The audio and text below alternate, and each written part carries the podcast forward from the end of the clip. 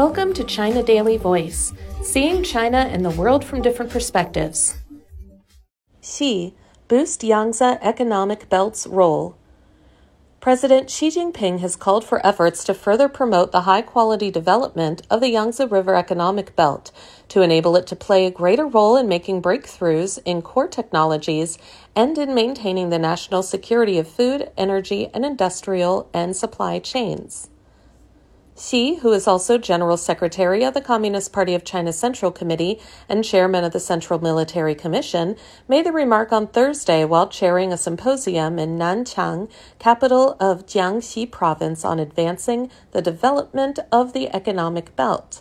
He emphasized the need to adhere to green development and coordinate ecological conservation and socioeconomic growth through technological innovation, and to make the national strategy of the Yangtze River Economic Belt better support and serve Chinese modernization.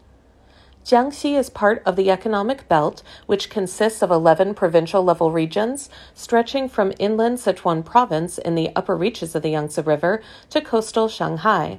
Official data shows that the region covers 40% of the country's population and accounts for over 40% of the national gross domestic product.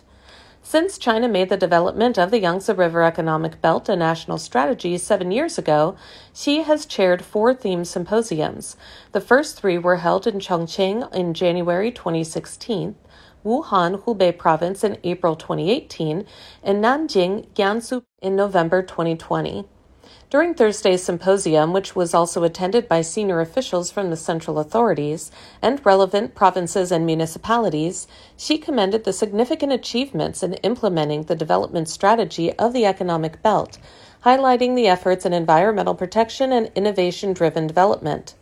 However, he pointed out that it is important to recognize that ecological conservation and high quality development of the economic belt are at a critical turning point, and there are still many difficulties and problems that need to be resolved.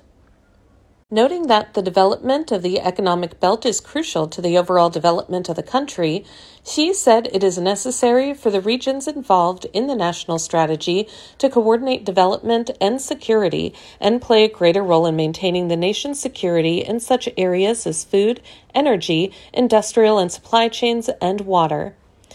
It is important to make greater efforts to protect the environment of the basin of the Yangtze, the country's longest river, and to avoid excessive development, Xi said. He underlined the need to reduce carbon emissions and pollution and enhance green development through industrial transformation. Regarding innovation driven development, Xi called for transforming the strength of the economic belt in scientific and technological research and talent resources into fresh momentum for development. Progress must be made in making breakthroughs in core technologies in key fields, promoting the modernization of industrial and supply chains, and enhancing the competitiveness of the manufacturing sector, he said. Strategic emerging industries should be developed, and integration of the digital economy with the real economy should be promoted, he added. Xi also emphasized the need to leverage the geological positions of the economic belt to better connect domestic and international markets. Greater efforts should be made to expand international economic cooperation, better leverage the role of free trade pilot zones along the Yangtze River, act as a pioneer in institutional innovation, and explore new paths for building a higher level open economy, he said. Xi emphasized the need to strengthen regional coordination and integration with a focus on interprovincial cooperation, ecological governance, and shared development.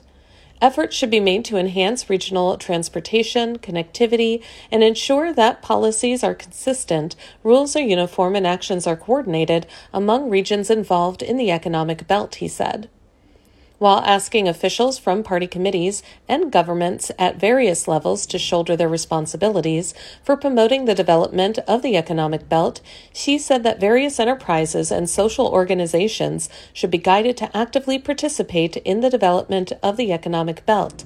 It is also necessary to increase input in manpower, materials, and financing, he added. That's all for today. This is Stephanie, and for more news and analysis, buy the paper. Until next time.